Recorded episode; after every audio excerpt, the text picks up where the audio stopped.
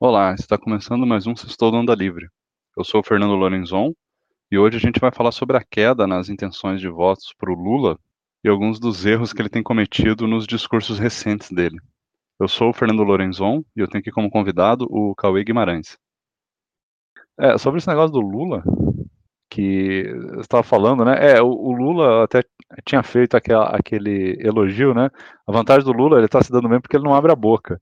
Aí ele começou a abrir a boca e se queimou. Então é isso, Cauê? Você acha que aconteceu algo parecido?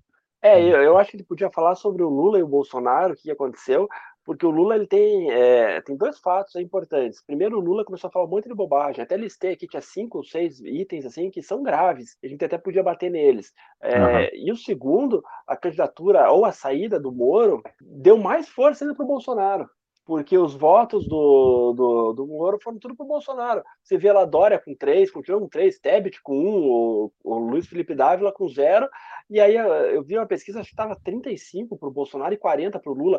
É. Ele, ele, diminuiu para 5 pontos percentuais, acho que foi uma pesquisa de ontem ou antes de ontem. Sim. É, então, é interessante, é interessante os votos do Moro irem para o Bolsonaro e o contrário não acontecer com tanta intensidade, né? É tipo, quando fazem alguma simulação, alguma coisa do segundo turno, assim, Moro com Lula, você não vê o voto do bolsonarista indo pro Moro, né? Pra você ver como é que o. Dentro do, da bolha bolsonarista, o Moro ficou muito mais queimado do que o inverso, né? Do que o Bolsonaro queimado na bolha do Moro. É muito estranho isso.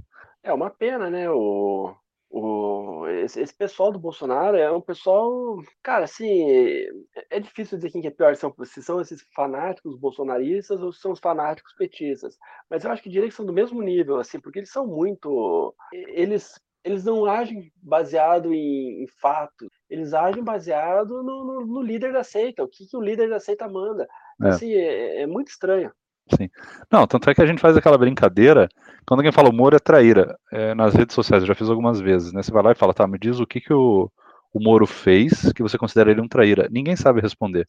Porque o pessoal que diz que o Moro é traíra, eles não criaram nenhum material para apontar que o Moro é traíra. Eles só espalharam, ó, oh, gente, a partir de agora, aqui na, no grupo aqui do WhatsApp, né? O Moro é um traíra.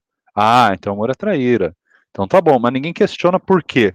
Então, quando você vai lá e pergunta pro cara, por que, que você acha isso? Você vê que ele não tem uma resposta pronta, ou seja, ele só comeu essa informação, digeriu ali, sem raciocinar o que, que ele está falando. Você vê que ele é claramente um, um bot humano, né? O cara que fica repetindo essas coisas, que Mourão traíra. É um bot humano, o cara não sabe o que, que ele está falando, está sendo manipulado, que é uma pena. E são pessoas, como a gente fala, cidadão de bem, são literalmente pessoas de bem, cara, pessoas que estão trabalhando, que não tem nada a ver com política, não são pessoas más, mas que estão nos grupos aí sendo influenciados, né? Eu nem acho que são pessoas mal intencionadas. Não é minha sogra? Minha é, sogra eu tenho vários é... tios, meu pai, meu tio, todo mundo, cara. Minha sogra é bolsonarista, fica postando coisa do Bolsonaro em, em, grupo de WhatsApp, e ela era, adorava Globo, assistia Globo, ela não assiste mais Globo, ela assiste só Record e se informa via WhatsApp e Facebook. Então aí é difícil, né? É.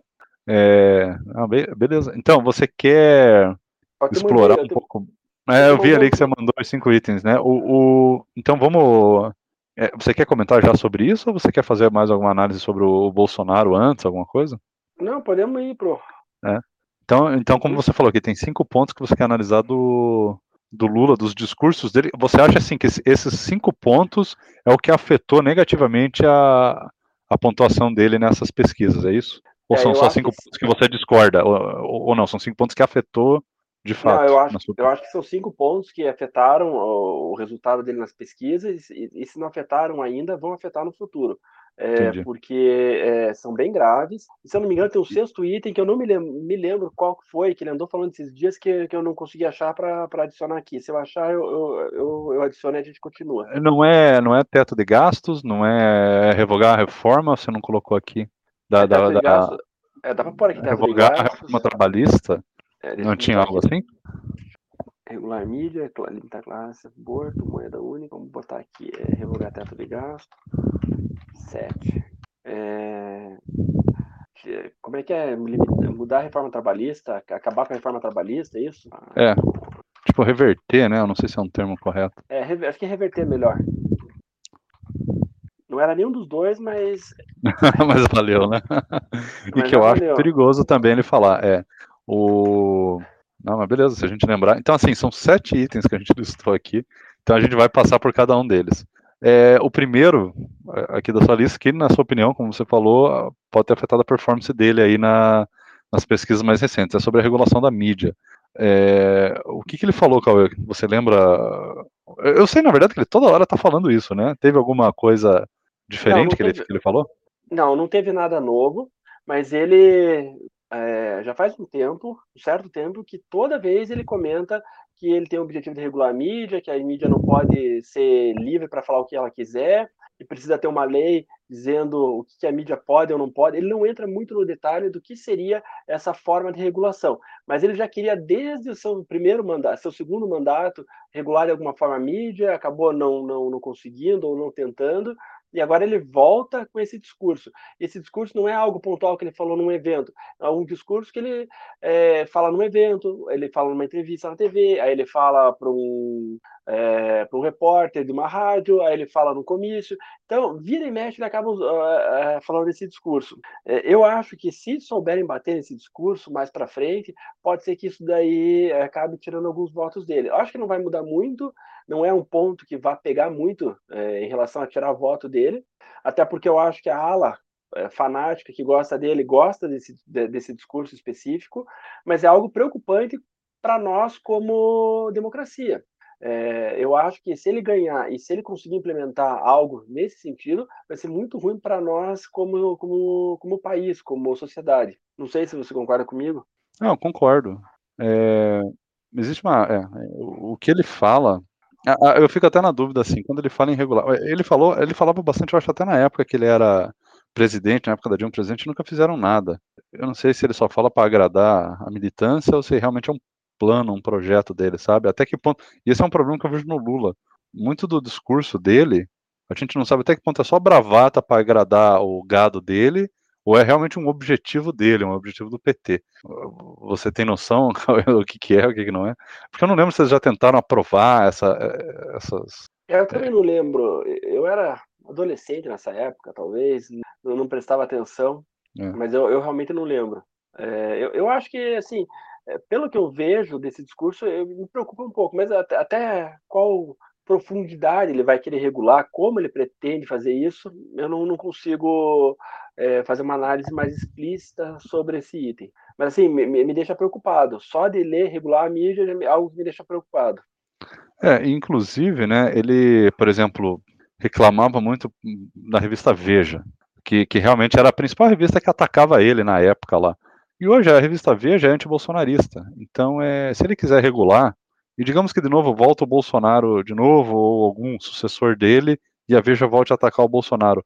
Com a lei em vigor, o Bolsonaro vai ter uma ferramenta para, sei lá, censurar, eu não sei qual é o limite, como você falou, né, até que ponto ele vai ou não, mas o, o tipo assim, o Lula tá dando de bandeja pro adversário dele fazer aquilo que ele, talvez ele queira fazer. Então, assim, presidentes, é, tudo que o Lula, e isso é engraçado, né, tudo que o Lula quer fazer no poder para evitar que ele seja massacrado aí, ou seja, pela imprensa, ou por não sei quem, e tal, é uma coisa que dá poder ao inimigo dele. É igual o Bolsonaro quando dá muito mais. É, é, quando é, aparelha a PF, fala, dá mais autonomia, na verdade, menos, né? Tira a autonomia da PF, aparelha e tal. Está dando de bandeja para o Lula uma ferramenta para ele também. É, tipo, eles não percebem, né, que o que beneficia eles beneficia o extremo oposto também, pelos mesmos motivos, né. É, eu acho até que dá para usar na campanha, né? Ah, você quer fazer, regular a mídia para dar de bandeja isso depois para o Bolsonaro? Você quer o Bolsonaro regulando a mídia? É, é um questionamento a ser feito né, na, nas eleições.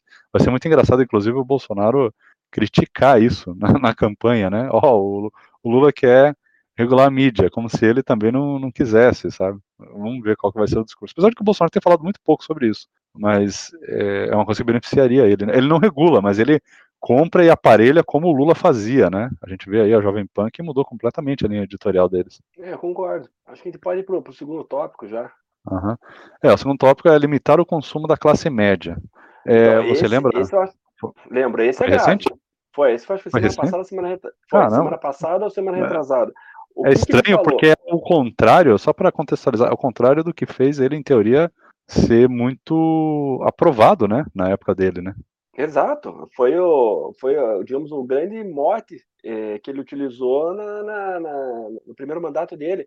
Ele, teori, ele, na teoria, na prática, ele deu dinheiro para as famílias mais pobres, incentivando o consumo. Foi isso que ele fez. Baixou a taxa de juros e deu dinheiro para as famílias. E houve aquela explosão é, do consumo e ascensão da classe E em classe D, de classe D em classe C, classe C em classe B, muito pelo consumo. E aí ele veio com essa medida, e eu estou tentando achar a frase exatamente que ele falou, mas foi basicamente o seguinte: ele disse que ele quer limitar o consumo porque é, no Brasil é, a gente se tornou muito consumista é, e, a classe média brasileira, sempre recupera a classe média, tá? A classe média brasileira tá, consome demais e, e consome recursos que não precisaria, então ele quer limitar o consumo de itens por família é, se ele ganhar. Algo assim extremamente chocante. Imagine, eu quero comprar, eu quero ter 50 computadores na minha casa. Problema meu se eu tiver dinheiro. Agora o Lula me disse que eu só vou poder ter um comprar um computador por ano. Sabe? É nesse nível de, de preocupação que uma fala dessa é, traz, é, me, deixa, me deixa preocupado. É, é algo uhum. surreal, Fernando. Juro para você. Sim. É, um, e, e assim, ele, a classe média é uma boa parte do eleitorado dele, né? É, eu não sei em quem que ele está mirando, porque não é na galera classe alta, é, pô, a baixa, é, boa parte é bolsonarista também. Ele está mirando, parece que metade do público-alvo dele. Eu, eu, não sei se é porque talvez o pessoal que é classe média não se enxerga como classe média, sabe? A tinha uma Marilena Chauí falando que tem horror lá, nojo à classe média, não lembro exatamente. Eles não se enxergam, né? Ou essa galera está dentro do 1% mais rico do Brasil falando que o problema do Brasil são os ricos. Eu não sei, essa galera não se enxerga dentro do grupo que eles mesmos pertencem. É bem estranho. Então, assim, é, é bem perigoso. É, quer, quer regular o consumo da, das famílias, sabe? Uma medida extremamente autoritária, é, antidemocrática, não sei. Assim, é, é, é, difícil aceitar algo desse. E eu, só já antecipando, eu, meu objetivo na eleição de 2022 agora era votar nulo, porque nenhum dos dois me representa, nem Lula nem Bolsonaro, supondo que a gente não tenha um candidato de terceira via no segundo turno. Mas uhum. quando ele começa a falar um monte de bobagem, como essa que eu acabei de comentar, e uma, e uma outra que e outras que a gente vai tocar no, no a seguir, é, às vezes o Bolsonaro parece não tão ruim assim, apesar de, é. na minha opinião, o Bolsonaro ser o pior presidente da história moderna, da história que eu conheço. É, para mim, ele é o Sim. pior presidente. Ele consegue ser pior do que a Dilma, que era muito, mas muito ruim. E aí o Lula Sim. falar isso, que ele quer limitar o consumo da classe média, para mim é algo extremamente assustador. Não, eu concordo. É, o próximo item aqui é o Lula ser a favor do aborto. Também foi uma declaração recente dele? Foi, foi essa semana. Semana passada, Caramba. desculpa. Caramba, ele, tá é... tá, ele falou muita besteira no, nas, é... nas últimas semanas, é impressionante.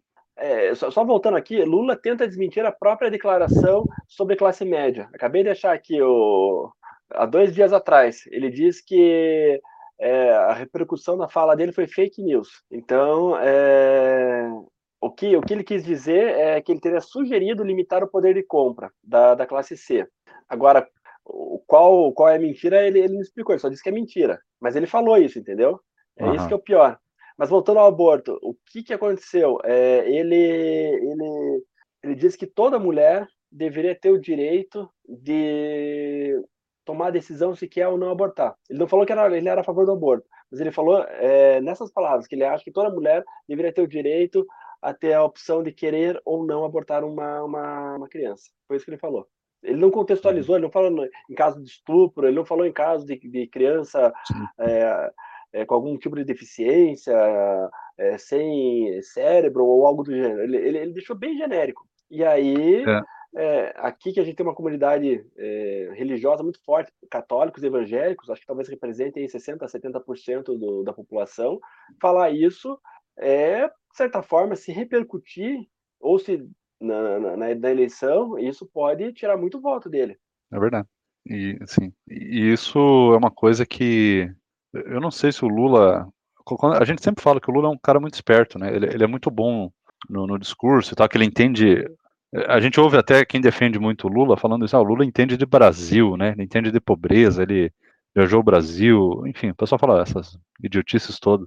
Cara, eu quando o Lula começa a defender aí, tipo, o aborto, igual você falou, essa questão de consumo da, da classe média e tudo mais, até a regulação de mídia. É, cara, a gente vai vendo que ele não entende muito de Brasil. E, e, eu começo a desconfiar, talvez o Lula entendia de Brasil. E eu acho que ele desaprendeu. Não sei se você vai concordar comigo. A impressão que dá é que ele se isolou tanto em volta do, do fã-clube dele ali, da galerinha que é muito puxa-saco dele, que ele vive uma realidade paralela. E essa é uma das que você falou. Aí 70% é, da, da população é religiosa cristã que, que leva a sério essa questão do aborto, né, de, de não abortar, no caso, e, e, ele parece que esqueceu disso, assim, ele, ele parece que está dando ouvido para as feministas lá é, radicais, que são todas puxa-saco dele, e estão esquecendo que o povão, que, que, o pobre, que eles dizem representar o trabalhador, é contra, cara, né? Então é, é uma, um erro de leitura, né, da, da própria sociedade, né? Também não sei se você concorda ou não disso. Ele, ele parece que desaprendeu, né? A... É, eu concordo, concordo plenamente com você. E eu, eu queria é, adicionar alguns detalhes nessa tua fala, mas antes eu só queria voltar de novo no consumo, desculpe para o nosso ouvinte. Manda ver. Eu achei que exatamente, ele falou isso no dia 5 de abril, durante um evento da Fundação Perseu Abramo. E aí o que, que ele falou? Tem um limite que pode me contentar como ser humano. Uma televisão já está boa. Eu quero um computador, eu quero um celular. Ou seja, na medida que você não impõe limite, você faz com que as pessoas comprem um barco e 400 milhões de dólares e comprem um outro para pousar o seu helicóptero, declarou o petista. Ainda no mesmo evento, o que, que ele disse? É, o Brasil teria uma classe média que ostenta um padrão de vida que nenhum é, lugar do mundo a classe média ostenta. A classe média. é, tá assim, a classe. O, o, salário mínimo. Vamos pegar aqui a Austrália, que meu irmão mora na Austrália, é 3 mil dólares. O salário mínimo, 3 mil dólares. Então, alguém que é de uma classe. É, eu imagino que, que, que quem tem um salário mínimo não é de uma classe média na Austrália, é da classe baixa na Austrália. Ganha 3 mil dólares de salário mínimo. Então, e, e aí ele, ele vem querer comparar a classe média brasileira com a classe média de países desenvolvidos e falar que a classe brasileira média ostenta um padrão de vida superior, assim, é um negócio completamente absurdo. E aí, é, o, o, que que ele, o que que ele falou ainda? É, ela, a classe média, ostenta um padrão de vida que nenhum lugar do mundo a classe média ostenta. Nós temos uma classe média que ostenta um padrão de vida que não tem na Europa, que não tem em muitos lugares. Aqui na América Latina, a chamada classe média ostenta muito um padrão de vida acima do necessário, completou ele. E o que, que ele disse sobre, sobre há dois dias atrás, sobre essas falas dele? Disse que a, que a militância de fake news do Bolsonaro usou para denegrir ele, para atacar ele, que é mentira, que ele não disse isso. Ele, ele não rebateu, ele, ele, simplesmente disse que o Bolsonaro fica inventando mentira, fake news, e essa é mais uma fake news inventada pelo, pela turma do Bolsonaro.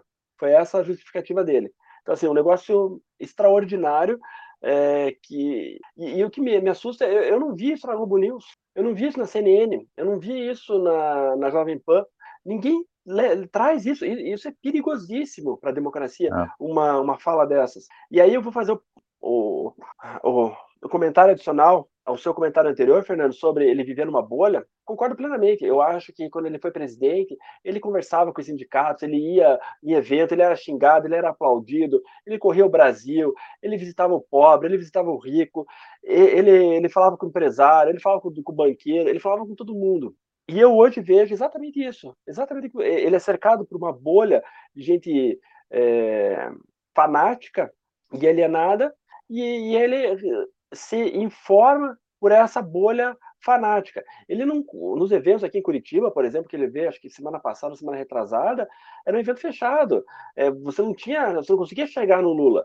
É, havia seguranças. Então, assim, ele perdeu o contato com o povo. Ele vê aquele monte de. Ele vai lá, faz um discurso no palco, a, a plateia é, fanática ovaciona, ovaciona, ele, mas ele não sai na rua para perguntar para as pessoas o que, que, elas acham, ele não vai no pequeno comerciante, ele não visita o grande banqueiro, ele, ele, ele vive nessa bolha dele. E, e só fazendo um paralelo, é, eu, eu sinto o Putin, o presidente da Rússia, mais ou menos guardadas as devidas proporções na mesma bolha, só que lá na Rússia.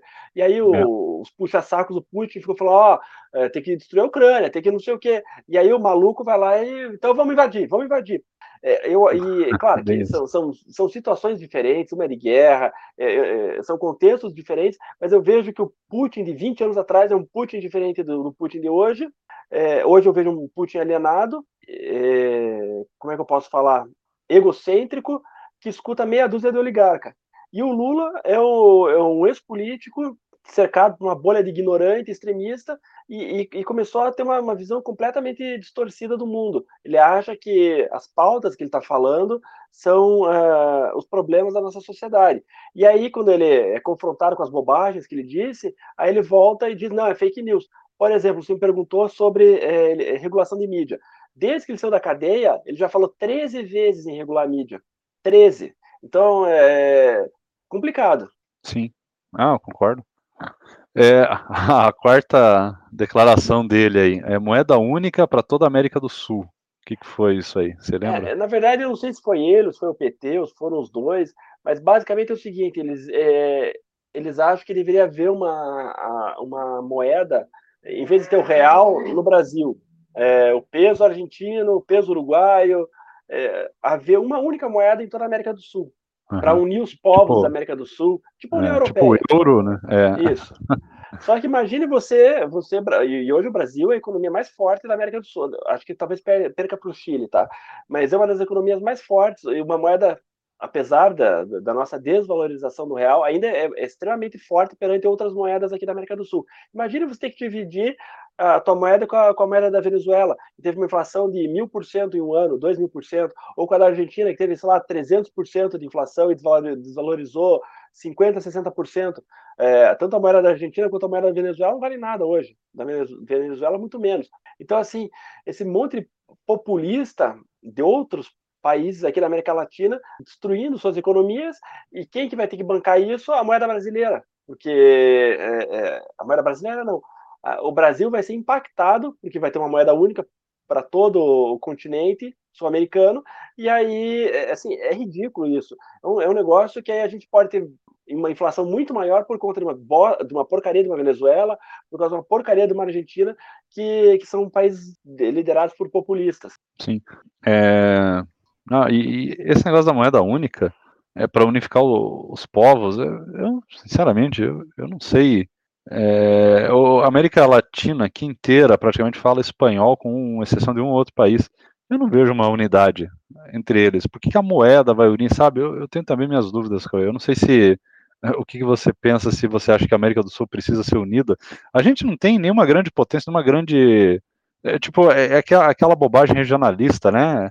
Nacionalista de novo, né? Pô, eu quero eu, eu, quero que a gente fortaleça nossos laços com, com os Estados Unidos, com a Europa, com países árabes que têm dinheiro, né? É, exportar, não ficar investindo em uns paizinhos aqui da América do Sul que não vão dar em nada, né, cara? As economias são muito pequenas, né? É, tipo, é, o que seria o segundo maior país, né, que é a Argentina, tá sempre quebrada. A Argentina também não, não agrega nada, sabe? Vai fazer o quê?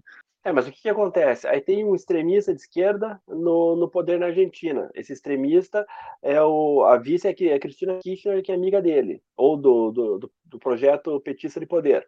Aí na Bolívia tem o Evo Morales, que também é da mesma, do mesmo, digamos, grupo. Uhum. É, da, da, da, são os amigos ali do Lula. Aí você vai para Venezuela, Sim. tem o Maduro, que é outro extremista. É a galerinha do, do São Paulo, agora eu lembrei. É, exatamente. Mas é aquela Aí, galera, né? É aquela galera. Aí o Chile ganhou um presidente de extrema esquerda, o Boulos, eles diziam que é o Boulos do Chile. É. É, agora, aí o que mais que a gente tem aí? Eu acho que a Colômbia, se eu não me engano, vai ter eleições nos próximos meses, ou, e, e, e, o, e o, candidato mais cotado para vencer é o extremista de esquerda. Eu acho que no Peru também, se eu não me engano, ganhou um, um candidato de esquerda. É, ele quer montar um. Eu, eu entendo que esse laço de, de querer uma moeda única é para ajudar os amigos. Sabe quando ele é, financiou Porto em Cuba, quando ele deu dinheiro para Venezuela, para Porto, sei lá o quê? Eu entendo que é mais ou menos nessa mesma linha, entendeu? Uhum. É, vamos criar aqui uma. O Brasil sendo amigo desses povos aí, e a gente vai criar uma, uma América do Sul é, de esquerda forte e unida. É, é mais ou menos nessa linha que eu, que eu imagino que o objetivo por trás é criar uma moeda única. É, tipo, eu só então, consigo assim, pensar nesse tipo de coisa também você fica fazendo a maracutaia de uma forma mais fácil, sabe? Aquilo que ele já estava fazendo antes. É complicado. E isso dá para explorar muito fácil numa campanha, né, cara? Espero que os adversários saibam explorar isso muito bem, né? Uh, vamos ver o que, que eles vão fazer. É, é não, mas dá, dá para manga, né? É disso aí. Pode falar.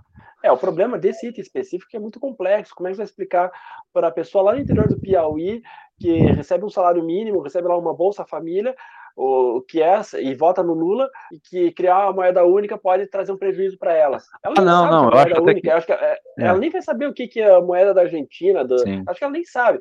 Agora, não, assim, essas pessoas pra... não, mas eu digo essa galera é influencer um pouco mais aí é, classe média, né, para cima, eu acho que, que dá para pegar uns aí, sim. É, mas agora se você falar para essa mesma senhora lá no Piauí que o Lula quer é, liberar o aborto, aí, é. aí pega, entendeu? Aí pega. É, não, e até regular, de, regular a mídia, você fala, ó, é, os vídeos que você manda do WhatsApp é, vai ser censurado, mesmo que seja mentira, mas não deixa de ter um fundo de verdade, porque é, eu, eu não duvido que essa regulação se estenda para redes sociais, entendeu? Sim. Você também afeta esse pessoal. mas eu concordo.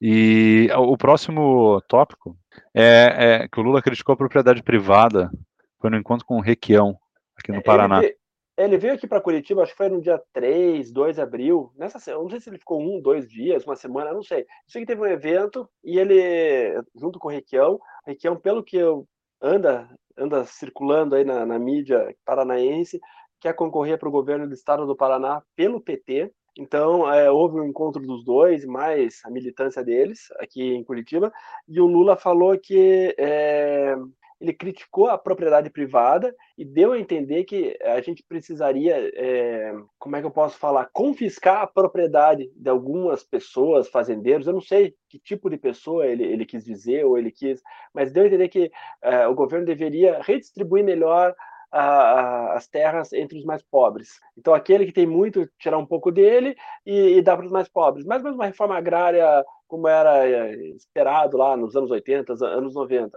Uhum. Achei estranho, assim, é, a essa altura do campeonato, vir falar isso, sabe? É, ele, ele, simplesmente deu a entender que a propriedade privada não serve para nada, que é. deve haver algo, algo, mais importante do que a propriedade privada, que o seu direito de ter uma, uma, uma casa não quer dizer nada, o direito escrito em cartório, etc, etc, que você pagou, isso não significa nada. É. Cara, não, isso, e, isso é grave. E é, é, é grave porque uh, o cálculo político que eles devem estar fazendo assim, ah, a gente vai deixar um fazendeiro irritado, mas a gente vai agradar, talvez, para cada um fazendeiro, milhares de pobres que acham que vão conseguir tirar um proveito disso. Mas é, Ó, de novo, na minha opinião, é um erro de análise, porque o cara que é pobre e, e mas que está trabalhando, ele não vê o fazendeiro como inimigo. Às vezes o fazendeiro é amigo dele, às vezes o fazendeiro é o patrão dele. Ele vai falar, o quê? Você vai tirar meu sustento? Você vai dividir a fazenda com aqueles cara arroaceiro do, do MST que não trabalham? Não, eu não aceito isso. E o dia que eu tiver um pedacinho de terra, vocês vão tomar, sabe? É, é, é, é de novo um erro de cálculo, cara. Você pega o pessoal do interior, do, do país aí que trabalha com agricultura, o pessoal é muito ligado com o Bolsonaro. E, e o Lula vem falar isso daí, cara, é um erro muito é, estúpido, né? Só para agradar aquela claque dele lá, aquele pessoal que fica batendo palma para ele. É, eu achei aqui, foi no dia 18 de março, uma sexta-feira, é, foi no evento, no evento de filiação do Roberto Requião ao PT. E aí, o que, que o uhum. Foi o Requião que falou, tá? Não foi o Lula. O Lula só é, corroborou. Nesse nosso Brasil, enquanto houver uma área com capacidade produtiva vazia, ocupada por monopólios de monocultura, não é aceitável que, que a gente considere um título de propriedade para impedir o povo de lavrar, plantar e de fazer o que o, o, que o, que o MST faz é, hoje. Ou seja, solidariedade é um conjunto da população no momento difícil do Brasil. Aí ele continua.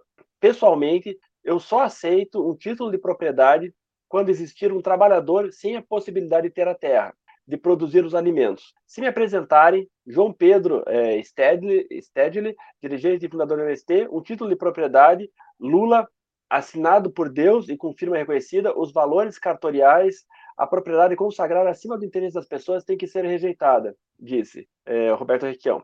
E aí o Lula, nesse evento, falou que, o, o, que foi um discurso magnífico do Requião, e aí ele falou, estou com muito orgulho é, de falar da, na, na, terra onde o Sérgio Moro achou que era rei, estou falando na, na terra onde o Deltan Dallagnol pensou que era rei, mentindo para a sociedade brasileira e contando mentiras para a imprensa é, compartilhar. Isso foi o Lula que, quem disse. Então, é, só não foi o Lula, mas ele, de certa forma, é, apoiou é, a fala do Requião.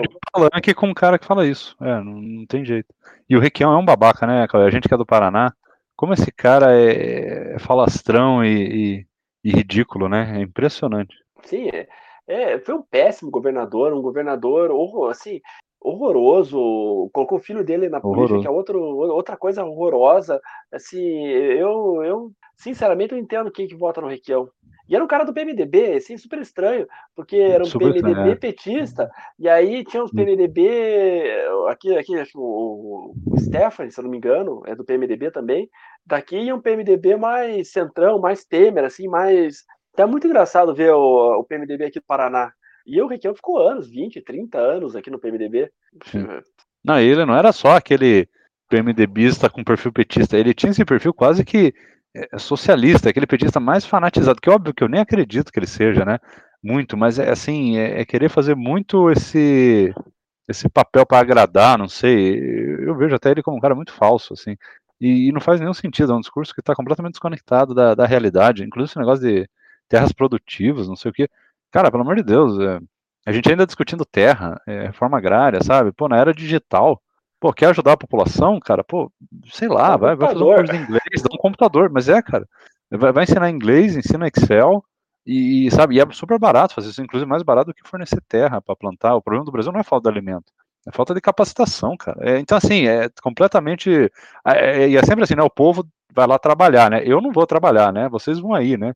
Se virem aí, vão trabalhar, sujar as mãos aí. É, tipo, é, o povo quer trabalhar, o povo quer pegar na enxada. Não, cara, o povo quer ter um trabalho digno, cara, bacana. Põe um trator lá para fazer esse trabalho. Deixa o povo ter um trabalho moderno, decente. Você, você entende que até a mentalidade é século XIX ainda. Muito ridículo. É, o Requião, é, o Requião, ele nunca, ele nunca, assim, as últimas campanhas dele foi, foi um negócio ridículo. Ele, ele, ele levou um pau do Beto Richa é, na, na, quando concorreu ao governo, aí depois eu acho que o filho dele concorreu contra o Ratinho Júnior no último, na última eleição, também foi assim massacrado. É, e assim, o PT aqui no, no Paraná, em Curitiba, principalmente Curitiba, é, nunca ganhou, nunca ganhou, e o PT também nunca ganhou no estado, e eu acho que com o Requião é, vai ser mais difícil ainda ganhar, porque o Requião já tem uma rejeição enorme por aqui, e o PT já tem uma rejeição enorme, então somando os dois, eu, eu duvido que o Requião passe de 15%. É, eu, eu, acho que é por aí também. É, é, bem isso, os dois têm uma rejeição grande, você junta os dois, é, é ainda maior o potencial de rejeição. É, não, beleza. É, a próxima aqui que a gente anotou é revogar o teto de gastos. Isso é uma coisa que a gente talvez pense assim que talvez não, não afete muito o, a pessoa mais pobre, né, de entender ou não, mas eu acho que pode afetar, né, Cauê, no sentido, o discurso que eu digo, né, tipo assim, você falar pro o pessoal mais pobre não, é que o Temer, que é bandido, passou lá uma, uma reforma lá que, que não dá pra gente gastar em educação, que é mentira, a gente sabe, né? Pra, sabe, para comprar o. Ele sempre vai falar aquilo, comprar o alimento o mais pobre, tá? A gente sabe que não tem nada a ver. Isso aí, né? O teto de gasto é justamente para segurar o, o rombo aí do governo com aumento de salário, inclusive, coisas absurdas, né, para o pessoal aí. É. Mas é uma coisa que, que inclusive, está atrapalhando, tipo assim, eu não sei se até o teto de gasto em si contém um pouco do, das mamatas, da corrupção, né? Então tá todo mundo pressionando para derrubar. É, só que o discurso é sempre outro, né? É, falam que não, está afetando saúde e educação. A gente sabe que não está afetando saúde e educação. É, é a, analo a, analogia é o seguinte: o teto de gastos você recebe 5 mil reais por mês. Teu salário é 5 mil, de toda, a tua, de toda a tua família, somando todo mundo dá 5 mil. E aí, quanto que você pode gastar por mês, Fernando? Você pode gastar 6 mil? Pode. Você ganha 5, mas você, você e sua família podem gastar 6. Você pode gastar 7? Pode. Pode gastar 10? Pode. O que, que acontece? Se você gastar 6, 7, 8, 20, a diferença para os 5 que você ganha, você vai ter que pegar emprestado. E para pegar emprestado, você vai ter que pagar juro. E quanto mais juro você paga, mais endividado você fica. E quanto mais endividado você fica, o banco que te emprestou da primeira vez, ele te emprestou, você ganha 5. Você gastou 10, o banco te emprestou 5. Aí no mês seguinte, o banco chega lá, você chega lá no banco e fala, ó, oh, banco, preciso mais cinco. O banco vai falar, ih, já pegou, já emprestou, já pegou cinco emprestado. Quer mais cinco? Agora a taxa de juros é um pouquinho maior. E te empresta com uma taxa de juros um pouquinho maior. E você continua endividado, endividado, endividado, endividado, endividado. Uma hora o banco vai falar para você, ó, oh, meu amigo, quer pegar emprestado? É 300% ao ano aí, a taxa de juros. E, e, essa é a analogia que a gente pode fazer com o governo e, e o teto de gastos. O que é o teto de gastos nesse meu exemplo? ó, a partir de agora você não pode gastar mais que 5,500. Você ganha 5, mas você pode gastar só 5,500 ou 6, que seja. Você pode gastar só 6 mil por mês. É, então você só vai é, pegar emprestado, poder pegar emprestado mil é, de banco. Por quê? Porque senão vira festa e aí, aí sabe como é governante? Ele pega, ele ganha 30, 40 mil por mês, que é o salário de um presidente, de um deputado, torra, tem uma, uma, uma, vida de luxo, e quem vai pagar esse, esse, esse empréstimo é a população mais pobre. Por quê? Porque a taxa de juros vai subir, porque o governo vai precisar pagar cada vez mais caro é, para que as pessoas queiram emprestar para o governo, porque quanto mais ela pega, mais a percepção externa do mercado é, ó, esse, pessoal, esse país vai falir ó, esse, o nível de risco desse país está muito grande, a dívida dele está muito grande, ele reganha 5 e está devendo já 100 mil, como é que ele vai pagar isso? Então, para ele pagar, para que seja uh, viável, o investidor americano, o dono lá do fundo bilionário, ele vai falar, ó, eu até empresto no Brasil, mas eu vou querer 200% ao ano de juros. E quanto mais caro o juro, uh, que a taxa básica de juros, que a gente chama Selic, quando a pessoa mais pobre vai pegar um empréstimo no banco para financiar um imóvel, por exemplo, em vez de ele pagar 12, vai estar 20% ao ano a taxa de para pegar um crédito imobiliário, ou 22 ou 23% ao ano. Ou ele vai querer pegar um, ficou devendo no cartão de crédito 100, 200 reais, vai dar 400% a taxa é, ao ano. Por isso que as taxas são caras aqui no Brasil. Um dos motivos é esse, tá? Porque a uhum. taxa de juros básica da economia é alta. Por quê? Porque o país é endividado e para que ele seja atrativo para investidores estrangeiros, tem que colocar uma taxa alta. Se eu botar a taxa de juros, falar para o mundo, eu, Brasil, só pago 1% ao ano. O que, que vai acontecer? Ninguém vai emprestar para o Brasil. É, os Estados Unidos hoje paga, se não me engano, 1,6% ao ano. Eu vou emprestar para os Estados Unidos, vou emprestar para o Japão, vou emprestar para, sei lá, para a China, eu não vou gastar meu dinheiro emprestando no Brasil se ele pagar a mesma taxa dos outros. Ele tem que pagar uma, uma taxa muito maior para ele receber esse dinheiro em termos de investimento. Então, aonde que o teto de gastos ele afeta? Ele vai afetar na economia. O crédito para o pequeno empresário, para o agricultor que precisa financiar sua produção, para aquela pessoa que ficou endividada, que perdeu emprego, que eventualmente vai precisar recorrer a um cartão de crédito, a um cheque especial todas essas pessoas é, vão, vão pagar muito mais caro através de, de, de juros. Esse é o grande problema. Então, é, vou revogar o teto de gastos. Lindo, na prática é lindo. É, na teoria, é, aliás, desculpa, na teoria é lindo, na prática vai ser um caos. Sim. E, e aí que tá, é sempre, não é para coisas úteis, né? Não é vou gastar mais porque eu vou investir em coisas boas, né? É sempre um gasto que dá para cortar, né? É sempre uma gordura que você puder, você consegue cortar. É, o nosso Congresso, se for ver, se eu não me engano, um, deputado, um senador custa um milhão de reais por mês. É. Um milhão por mês, porque ele tem o salário dele, aí ele tem o gabinete dele, aí ele tem as, as despesas, auxílio moradia, auxílio não sei o que, auxílio papapá, custa um milhão. Temos 81 senadores, 81 milhões por, por dia. Por, não, não sei se é por dia ou por, ou por mês. Mas assim, é um valor absurdo, absurdo. O judiciário brasileiro é uma vergonha. Tem juiz que ganha 200, 300, 400 mil reais por mês. Ah, mas o juiz só pode ganhar 40 pela lei. É, ele só pode ganhar 40. Mas aí ele tem o auxílio paletó, que é 5 mil por mês. Aí ele tem o auxílio moradia, que é mais 5 por mês. Aí ele tem o auxílio, sei lá o que, que é auxílio saúde, que é 7 por mês. Aí tem o auxílio educação, que é 3 por mês. E aí, somando isso, já chega em 70, 80. Aí ele tinha uma licença premium que ele não tirou, porque a cada X anos ele tem direito a sei lá, duas férias, ou ficar um ano sem trabalhar, não sei como é que funciona isso. Ah, mas ele não quis tirar, aí ele recebe o salário dobrado, sabe assim, é uns absurdos que tem, aí você vê juiz ganhando 200, 300 mil reais por mês, uma vergonha, uma vergonha. Então, quer resolver o problema? É, o problema é fácil resolver, não é acabou o teto de gastos, é, é a mesma coisa, ó, eu ganho 5, a partir de agora eu, eu, não, eu antes eu gastava só 5, porque eu ganho 5. Mas agora eu resolvi dar uma vida louca aí. Eu vou gastar o que eu quiser, gastar 20, 30, 40. Não, você, você deve, deve é, reduzir as suas despesas. Pô, ganho 5. Tô gastando, tô, tô, gastando 10. O que, que dá para reduzir? Ah, eu, eu saio para almoçar fora todo dia, eu, eu, tomo café na padaria todo dia. Opa, isso aqui dá para cortar. Ah, eu vou todo dia no show, todo final de semana eu vou num show, é, viajo. Então você vai cortar tudo que é supérfluo para caber dentro do teu orçamento. E é isso que o Brasil não faz. O Brasil tinha que fazer uma reforma administrativa séria. Que a, a própria reforma da Previdência já foi muito mutilada porque não envolveu militares. Então tem muita é. coisa que dá para fazer, que dá para reduzir os gastos do Brasil e enquadrar isso dentro do, do orçamento brasileiro. Uhum. Não, mas, é, mas assim, mas não é bonito, é né? Muita gordura. Só que é, é difícil é de. É, é, difícil de ter apoio político, né, para fazer essas coisas, né? Mexem muito, muitos privilégios, né? Mas você vê que é, mesmo assim é possível. A gente viu é, a nível estadual muita coisa sendo feita, né? por vários estados. É, o, que me preocupa nessa fala do Lula é que essa fala você não consegue usar. Essa fala só bem para a população mais pobre, porque ela não sabe. Ela vai falar. É que tá, ah, é, é, é, porque o que eu vejo, mas é que tá, Cauê. A impressão, tudo isso que você falou, é, demora muito para a gente na rede social achar essa, esse nível de profundidade de explicação. O que a gente vê na rede social é, ah, é o teto de gastos é só serviu para cortar da saúde e da educação. Aí o cara também é contra a reforma da previdência porque a reforma da Previdência fez o trabalhador trabalhar a vida inteira. E, na verdade, é o contrário. A reforma da Previdência foi para parar de tirar da saúde e da educação, porque era é, tirado dinheiro contingenciado e tal, para poder cobrir a, a, reforma.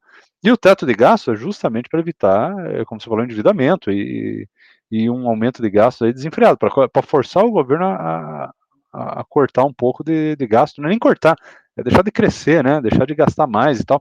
Então, assim, é, os discursos eles são muito rasos, né?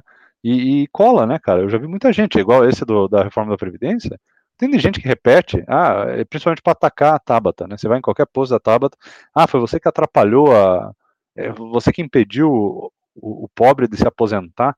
Cara, é, olha o nível de, de argumentação dessa galera, sabe? Não, aí eu até eu tenho uma outra brincadeira que eu faço. Eu chego quando o cara fala, acabou com os direitos trabalhistas, eu falo, cite um. Mas se entrar no Google, porque a galerinha tava esperta indo no Google pesquisar, aí colava um link para mim. Sabe, olha, tô aí. Fala, não, não, não, eu quero com as suas palavras, eu quero que você cite um, um, um direito que cortou. E ninguém sabe responder. A é, pessoa eu, não sabe, eu, ela, ela, vive falando que cortou direitos, mas ela não sabe citar um. É, no caso do, do, do, do teto, o que, que, acontece? Existem alguns gastos do governo que são obrigatórios. Por exemplo, salário. Você não pode cortar salário. Você tem que pagar o salário eh, da, da, do funcionário público. Então, tem alguns itens que você consegue manobrar. Então, sei lá, o orçamento da educação é de 2 trilhões. Estou chutando valores, não é. Estou chutando aqui um valor. O orçamento da educação é 2 trilhões. Obrigatório, que está lá é, em, alguma, em alguma lei, até teve uma lei que foi votada esse ano e tal, sobre verba destinada à educação, é um trilhão. A outra um trilhão, o governo acha importante e bota mais um trilhão. Então fica dois trilhões. Só que aí, quando na hora que aperta e tem o teto de gastos, aonde que o governo tira? ele tira desses lugares onde não é obrigatório. Então, é, é obrigatório eu mandar um trilhão para educação, o outro um trilhão não, não é obrigado. Então, eu vou tirar esse um trilhão aqui da educação, entendeu? E aí que uhum. acontece de cortar bolsa de mestrado, doutorado, Isso, pesquisador, é, saúde, a mesma coisa. Ah, é obrigado a gastar, sei lá, 5 trilhões, mas é, o orçamento está 8. Opa, vou tirar 2 trilhões aqui, aí eu tiro é, de, de, uma verba que vai para, sei lá, compra de medicamento XYZ.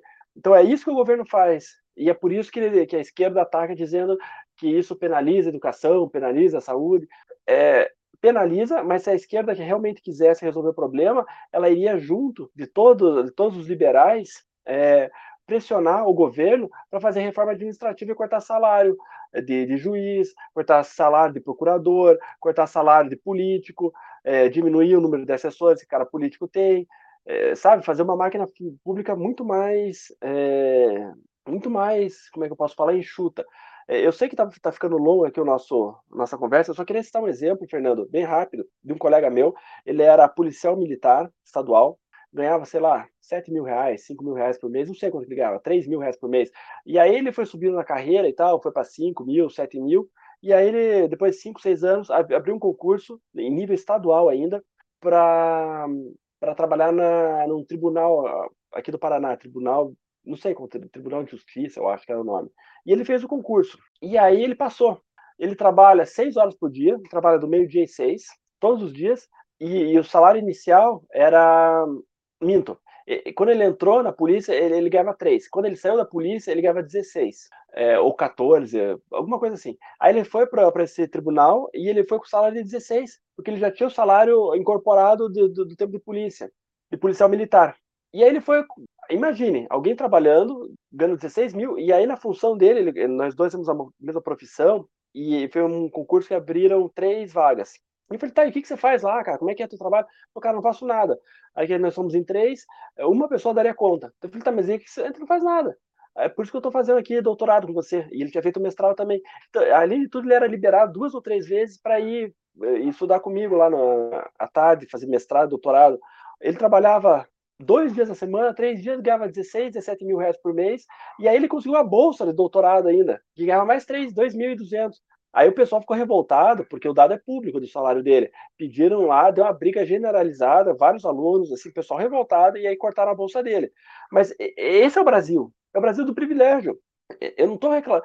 Assim, aonde que uma pessoa vai ganhar 16, 17 mil reais por mês para trabalhar 5 horas, 4 horas por dia, é, 6 horas e, e, poder fazer mestrado, poder fazer doutorado e, e falar para mim que não tem trabalho, que não tem o que fazer?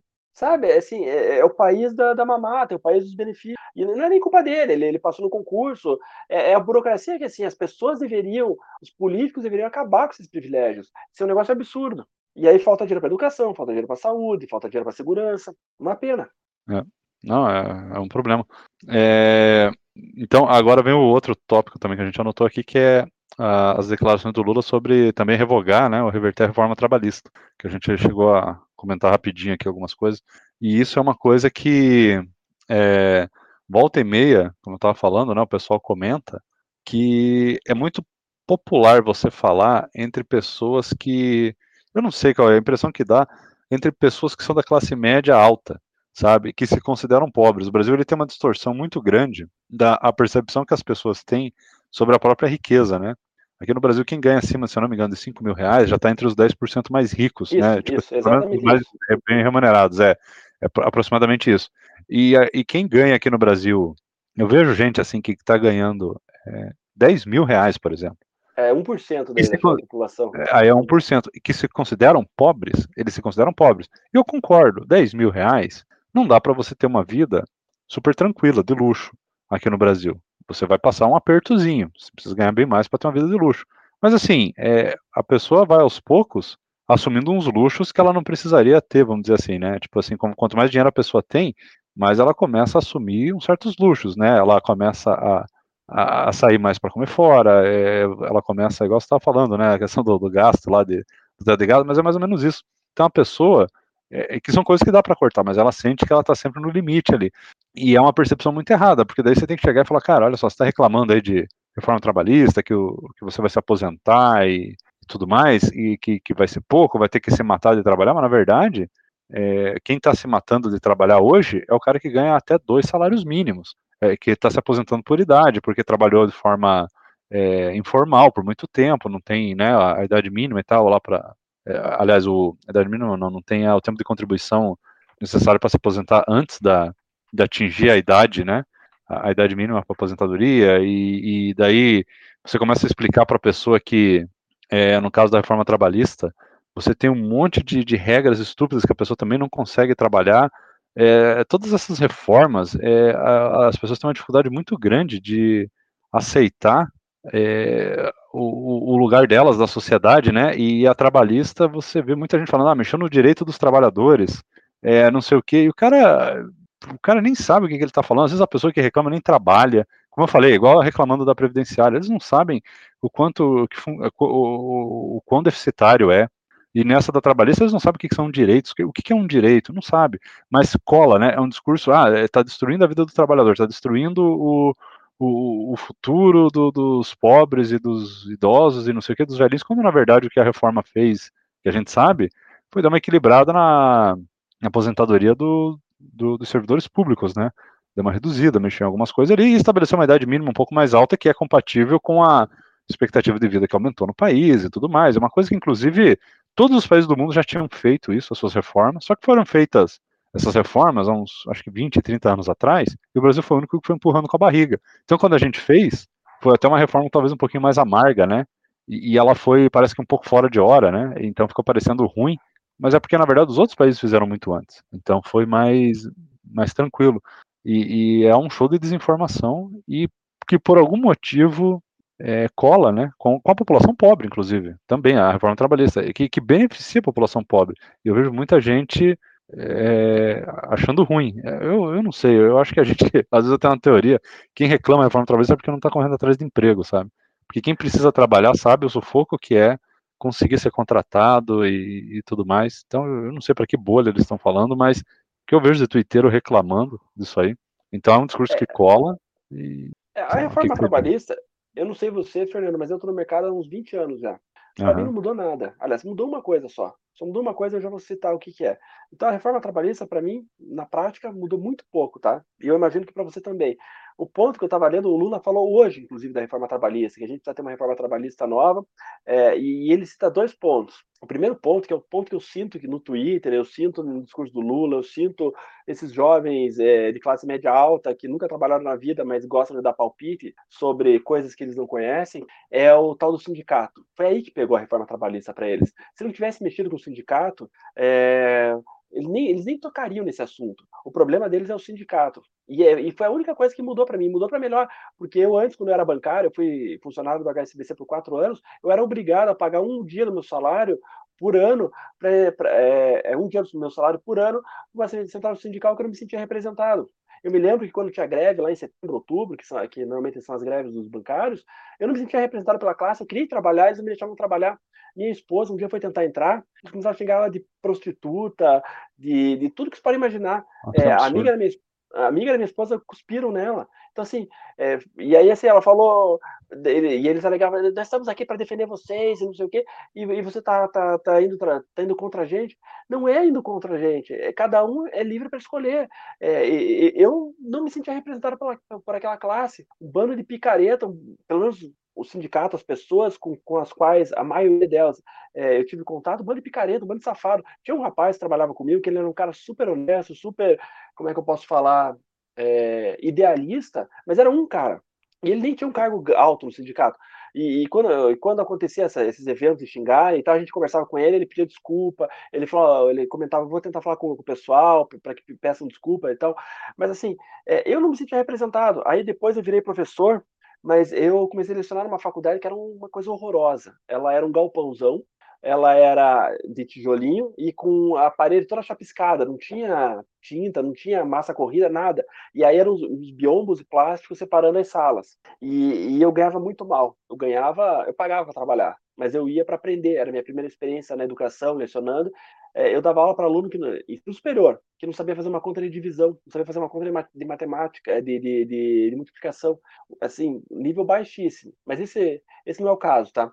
E aí eu fiquei lá por uns quatro meses, cinco meses, é, até pegar experiência, até conseguir migrar para uma faculdade maior, e eu não recebia FGTS, eles não depositaram meu FGTS, eles não depositaram mais? Alguns valores, é, acho que teve um mês que eles não me pagaram, algumas situações nesse sentido. Aí eu fui procurar o sindicato dos professores do ensino superior do Paraná, é, e aí a moça falou: ah, não tem o que fazer. Eu falei: como não? Ah, você pode entrar na justiça. Eu falei, tá, mas e, e vocês? Para que vocês servem? Ah, é só para quando a causa é maior, quando é um grupo de professores, quando. Eu falei, tá, mas então. Não estou entendendo, eu, tô, eu pago para vocês obrigatoriamente e, e, vocês não conseguem me ajudar? É, e assim, uma má vontade. Aí eu me lembro que quando eu rescindi o contrato, eu fui lá, porque eu, eu era obrigado a ir no sindicato para poder fazer a rescisão do contrato. É, longe para assim, burro de, de, onde, eu, de onde eu morava na época. Aí eu fui, me deixaram esperando horas. Um negócio horroroso. Ah, tem um detalhe também legal. De outros dois encontros que eu tive com o sindicato. O primeiro, quando eu saí do HSBC, é, eu saí por livre e espontânea vontade. Eu fui trabalhar em outra empresa e eu pedi demissão. Aí eu cheguei no, no sindicato dos bancários para fazer a rescisão. É, me chamaram numa sala, me explicaram meus direitos. Aí a moça falou, é, me explicou basicamente os direitos, tal, quanto que eu pagar. Eu saí, assinei, beleza. Aí quando eu estava saindo, veio um advogado e falou: "Você tem um minutinho?" Eu falei: "Tenho. Eu sou advogado aqui do sindicato e eu oriento aqui os clientes. É, sabia que o, os bancos, eles é, teoricamente o bancário só pode trabalhar seis horas.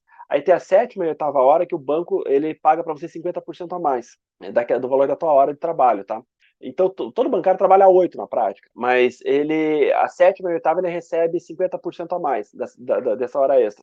É, saber que você pode entrar, você tem quatro anos de banco, você pode entrar com uma ação trabalhista contra o banco, pedindo 50% a mais da, da sétima e da oitava hora, e se você tiver feito mais hora extra, a nona, a décima, mais 50% ainda, eu falei, sabia. Então, como que você quer entrar com ação? Você tem até dois anos para entrar. Eu falei, não, não tem interesse. Mas por que você não tem interesse? Eu falei, não, porque quando eu fui contratado, é, o meu salário era, sei lá, vou chutar aqui, dois mil reais. E, e, e, eles me perguntaram quanto eu queria ganhar. E eles me falaram, ó, quanto que você quer ganhar para trabalhar oito horas por dia? Eu falei, eu quero ganhar dois mil reais. Então, não seria honesto da minha parte eu entrar com ação. Aí o advogado, mas sabia que 70% da, da, da, das, dos clientes entram, dos ex-bancários entram? Eu falei, não, o problema é deles, eu não vou entrar. Não, mas se você quiser. E eu falei, não, mas eu não quero. E ficou uma meia hora aquela injeção de saco, forçando a entrar com uma ação contra o banco. E o banco foi super legal comigo, nunca fez nada, foi sempre, foi sempre uma relação honesta comigo, é, nunca tive problema.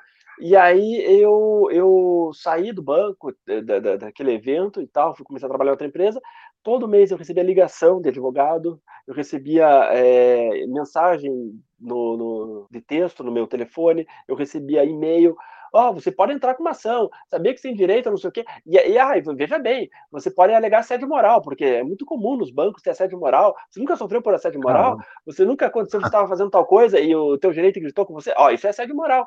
Então, assim, ele já tem uma, uma listinha de, de situações que podem é, gerar é, gerar é, uma ação trabalhista. E assim, normalmente é, ó, eu cobro 15% do que você ganhar, eu cobro 20% do que você ganhar. Sempre ficava entre 15% e 20% do, que eu, do valor que eu ganharia do banco. E ele falou: Isso aqui é certo, a gente ganha todas. Você não, nunca vai perder. O máximo pode acontecer, dependendo do banco, é levar até a última instância ou o banco fazer uma proposta de, de acordo antes e aí você decide se aceita ou não. Assim, é, é uma, uma sacanagem. E aí a reforma trabalhista acabou com essa picaretagem de sindicato. acabou com esse mercado, né? Esse mercado de, de ação trabalhista. E quando eu saí da GBT, eu tive que ir também no sindicato de telecomunicações, um lugar horroroso, um lugar entupido, fui mal atendido, maltratado, é, não me ajudaram em nada, eu tinha algumas dúvidas, não me responderam. Então, assim, é, se fosse um lugar legal, um lugar bom, eu espontaneamente ia falar, eu quero ser filiado ao sindicato dos bancários, eu quero... Exatamente, não é o caso, é. não é o caso. Isso daí, o sindicato é usado no Brasil por partidos de esquerda, principalmente, para lobby político, para ascensão de político, para militância. Não é isso que eu, que, eu, que eu espero de um sindicato. Então, voltando à reforma trabalhista, é, o primeiro ponto que eles querem, e eu diria que 90% do problema que a esquerda vê na reforma trabalhista é, o, é esse problema do, do, do, sindicato. Eu diria que até mais, 99%. Mas aí, para poder ainda reforçar, olha o que o Lula falou hoje não, nós não somos contra o jovem que quer que querer trabalhar entregando comida ou qualquer coisa de bicicleta ou moto. O que nós somos contra é eles não serem respeitados como trabalhadores. Então aí ele usa, é, digamos, esse trabalho informal que hoje existe no Uber, existe no, no, no entregadores iFood, Uber Eats, para poder é, justificar uma reforma trabalhista. Assim, é muita cara de pau. É, falam disso e no fim das contas a intenção é essa dos sindicatos mesmo, bem que você falou. É bem isso mesmo. Você lembra, Cauê, de alguma outra que você falou que estava tentando lembrar? Uma oitava aí? Ele falou de reforma tributária também. O que, que ele falou? Que também é outra bobagem. Vamos ter que fazer uma reforma tributária que leve em conta que quem ganha mais tem que pagar mais. Uma reforma que não permite que a pessoa que viva com o seu salário de 3, 4 mil reais, ao comprar um produto, pague o mesmo pague o mesmo o que paga o presidente de um banco. Ou seja, é, se eu for comprar um, um, uma, deixa eu pensar aqui, um computador, é, eu, e eu ganho 5 mil reais, o computador tem que custar mil. Agora, se eu sou presidente de um banco e quero comprar o mesmo computador, pelo que eu posso interpretar dessa fala desastrosa do Lula, eu tenho que pagar 50 mil reais. Cara, assim, é, não é possível. Como, não, é, e outra, é, como se o problema do Brasil fosse assim, uma quantidade muito grande de gente rica que não está pagando imposto. É, pô, pode até ter gente muito rica que não paga, mas isso é no mundo todo, né? É, não, não é por causa disso que a gente arrecada pouco ou não, inclusive a gente arrecada pra caramba. É, o problema do Brasil com relação à, tributação é a confusão, né? Que a tributação você tem que fazer a reforma e, e, e simplesmente por você fazer a reforma é, e, e, você fazer a é, colocar mais a, a, cobrança do imposto na renda ou talvez em lucro e dividendos e tal, não sei, e tirar do, do consumo, você automaticamente já está fazendo ela ser mais justa, né? Você já está cobrando mais do rico e menos do pobre. Só que aqui no Brasil tem esse, esse excesso de é, impostos sobre o consumo que sufoca o pobre, ao invés de ele tentar resolver o mal pela raiz, ele dá esse discurso louco aí de, de dar um exemplo de compra, né, de produto e coisa, e, e, fica uma confusão. Dá a impressão assim que ele quer complicar mais. E essas reformas é, tributárias, quando alguém de esquerda fala, nunca é assim. A gente vai arrumar porque é muito confuso, porque gera é muita distorção. Então, né, sempre assim, a reforma deles é, vamos é, cobrar IPVA de, de, de, lancha e de jatinho do rico. E isso dá uma quantidade pífia de, de arrecadação. Não é isso que vai resolver o problema do país. Mas é sempre uma, uma vingancinha em cima do rico, né? E, só que ele usa um relógio de 80 mil, né? O Lula, né? E tá falando mal de rico, né? Quer dizer, quem que é o rico, então, para ele? é, são os 50 bilionários do Brasil, que metade nem mora no Brasil, se não me engano, nem tem renda. Quer dizer, é uma quantidade. Ele vai fazer uma lei que vai afetar 25 pessoas. É, não faz nem sentido, não, né? Não, não, e olha que loucura. É, isso aconteceu faz dois anos aqui na Argentina e Uruguai. A Argentina é um caos, o Uruguai aprovou uma, uma lei para facilitar a entrada de, de ricos de, de, outros países, principalmente da Argentina. É, Estima-se que na Argentina há 13, é, 13 mil ricos, desculpa, é, 13 mil pessoas ricas da Argentina se mudaram da Argentina para o Uruguai em seis meses. 13 mil pessoas quando é, se mudaram, é, ou talvez não tenham se mudado fisicamente, mas mudaram a sua residência fiscal no Uruguai 13 mil argentinos ricos. Você acha que se passar uma lei aqui é, querendo. O que, que, eu faço? Primeira coisa, eu faço para conta digital na Estônia e, e, mudo minha residência. Supondo que eu seja um. É, é eu já para Estônia, aí, vou é. para o Uruguai, vou, vou criar uma offshore no Panamá, sei lá onde, e, porque offshore não é proibido. É, é, offshore você tem uma empresa fora do Brasil, tá? Só para explicar. E aí o, a esquerda, normalmente offshore, você acha que é lavagem de dinheiro, que é para roubar. Que... Não, você pode ter uma. Vou morar, vou criar um vou morar no Panamá, que paga menos imposto. Você pode. Aí você montou uma empresa para receber o seu salário pelo Panamá. Então, assim, é... essas ideias retrógradas, é só ver o que aconteceu na, na França. Por exemplo, a, o Ibrahimovic, um dos maiores jogadores de futebol do mundo, há uns cinco anos atrás, ele foi jogar no Paris Saint-Germain ele achou absurdo, ele não sabia quanto que eram os impostos, ele ficou uma temporada e saiu, falou, não fico mais. Agora acho que ele está na Itália, se não me engano, depois, ele foi, depois da França para os Estados Unidos, acho que hoje ele está na Itália. É, vários jogadores, nível top de futebol, eles se recusam a ir para a França porque paga muito imposto. E, e, os ricos da França foram para Mônaco, mudaram sua residência fiscal para Mônaco, para evitar é, taxação. Então, assim, a ideia é que você vê que não, não tem como funcionar, nem do ponto de vista lógico, nem do ponto de vista operacional, visto que já foi implementado em alguns países e não deu certo. É, exatamente. É, e, bom, é, é, aí que tá, é um discursinho besta que agrada aquela militânciazinha tosquinha, né? Ela não tem nenhuma função prática, né? É isso que me deixa mais é, triste, assim, ver, você vê que é, os discursos dele não são discursos que avançam o país, cara. Como é que pode? Esse cara. É, é, é triste ver isso. É, você não vê nenhuma. Nada que o Lula fala é, é, algo que você fala, não, pelo menos aqui o que ele falou faz sentido. Não, é só besteira. É, não, não tem um plano, não tem uma ideia, não tem nada, cara. É isso que me deixa mais indignado, né? Podia ter, vai lá, metade de bravata e metade de alguma algum plano, alguma, algum projeto de país, beleza, cara. Mas não, é só bravata, só idiotice. É difícil é, a gente acreditar que vai dar certo é, ele ser eleito é, e fazer um bom governo. É o que me impressiona, por exemplo, um, um Alckmin. Como é que um Alckmin aceita fazer parte de, ou uma Tabata Amaral, que é do PSB, e o PSB é um dos partidos que que está coligando com o Lula nessa campanha, sabe? Eu escutei o Flow é, com o Marcos Uchoa, também se filiou ao PSB e acho que ele vai ser candidato ao deputado federal pelo Rio de Janeiro. Você vê que é uma pessoa de esquerda, mas é uma pessoa sensata. Como é que um cara desse vai, vai apoiar um projeto horroroso é, nojento desse. E aí, quando eu, eu vejo o Bolsonaro, eu falo, será que o Bolsonaro é tão ruim assim, é, do ponto de vista econômico? Ele não ia fazer uma, umas loucuras, ele faz as, outras, mas não faria uma, algumas como essas. E eu fico falando, será que eu devo votar no Bolsonaro ou no Lula? Porque o Bolsonaro, para mim, é o pior presidente da história. Pior que o Lula, pior do que o Lula 2, pior que a Dilma, pior que a Dilma 2. Então, assim, nós estamos encurralados. Eu acho muito complicado. Sim. É, e lembrando que com esses discursos todos aí do, do Lula, o Lula que está nessa campanha agora não é o, aquele Lula de 2002 e não é o Lula de 2006.